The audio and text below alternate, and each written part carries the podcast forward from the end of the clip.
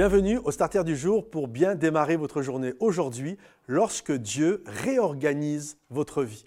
Je crois que lorsque Dieu vient et qu'il nous demande quelque chose qui va demander une réorganisation littéralement de notre vie, c'est quelque chose qui peut être très compliqué parce que c'est quelque chose qui vient littéralement euh, nous bouger et euh, qui vient nous secouer, qui vient nous ébranler. Mais on devrait faire cette prière. Seigneur, secoue ce qui a besoin d'être secoué, déplace ce qui doit être déplacé, bouge littéralement ce qui doit être bougé. Vous savez, Joseph, quand il a appris que Marie était enceinte, la Bible nous dit que durant la nuit, le Seigneur est venu lui parler disant N'aie pas peur, ne crains pas. Alors que lui, il avait le projet euh, d'abandonner Marie, de la laisser, de rompre les, fiançailles. Le Seigneur lui dit Ne crains pas, vraiment, l'enfant vient de Dieu. Et puis, euh, euh, n'aie pas peur, il va s'appeler Jésus. Bref, il va l'encourager. Mais Joseph, juste avant, a eu peur. Et j'imagine pourquoi il a eu peur.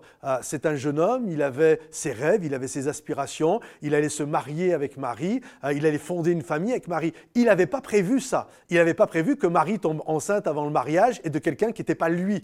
Et, donc là, il veut, il y a comme un ébranlement qui, vient prendre, qui littéralement vient prendre place. Et je crois que souvent, le Seigneur vient et lorsqu'il nous donne un projet, là c'était le projet de Jésus dans leur vie, mais lorsqu'il nous donne un projet dans notre vie, ça vient littéralement euh, nous ébranler. Regardez même, ça vient tellement ébranler Joseph que Dieu est obligé de lui parler la nuit. Vous savez pourquoi Dieu est obligé de lui parler la nuit? Pourquoi il ne lui parle pas le jour? C'est parce que j'imagine Joseph, c'est un être humain, donc je me mets à sa place. Et, certainement que vous aussi pouvez vous mettre à sa place. Il devait tellement être pris dans ses pensées. Ça vous arrive déjà des moments quand il se passe un truc que vous n'avez pas prévu et qui vous panique, ça vous prend tellement dans vos, dans vos pensées qu'on est incapable de penser à autre chose. C'est notre cerveau non-stop, il pense à ça. Mais comment je vais faire? Et comment je vais m'en sortir? Et qu'est-ce que je vais dire aux autres? Et comment je vais me sortir de ce Et comment je vais faire ceci Comment je vais faire cela À tel point que Dieu a été obligé de lui parler dans son sommeil, parce que c'était le seul espace de disponible que Joseph avait pour que Dieu finisse par lui parler.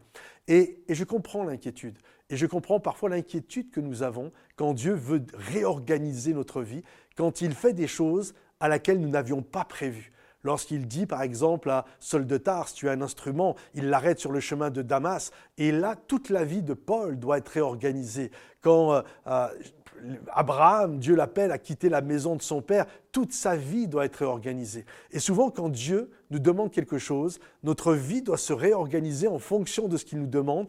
Et ça peut nous inquiéter, ça peut nous faire peur mais garde la foi, garde confiance, parce que ce que Dieu te demande est toujours le meilleur pour toi. Et dans quelques années, quand tu auras fait quelques kilomètres, tu auras passé quelques années et que tu vas regarder en arrière, tu vas dire c'était vraiment le meilleur chemin pour moi. Alors merci Seigneur d'avoir réorganisé ma vie parce que toi seul sais ce qui est bon pour ma vie. Que le Seigneur vous bénisse mes amis. Si ce message vous a encouragé, pensez à le liker, le partager et le commenter. Et on se retrouve bientôt.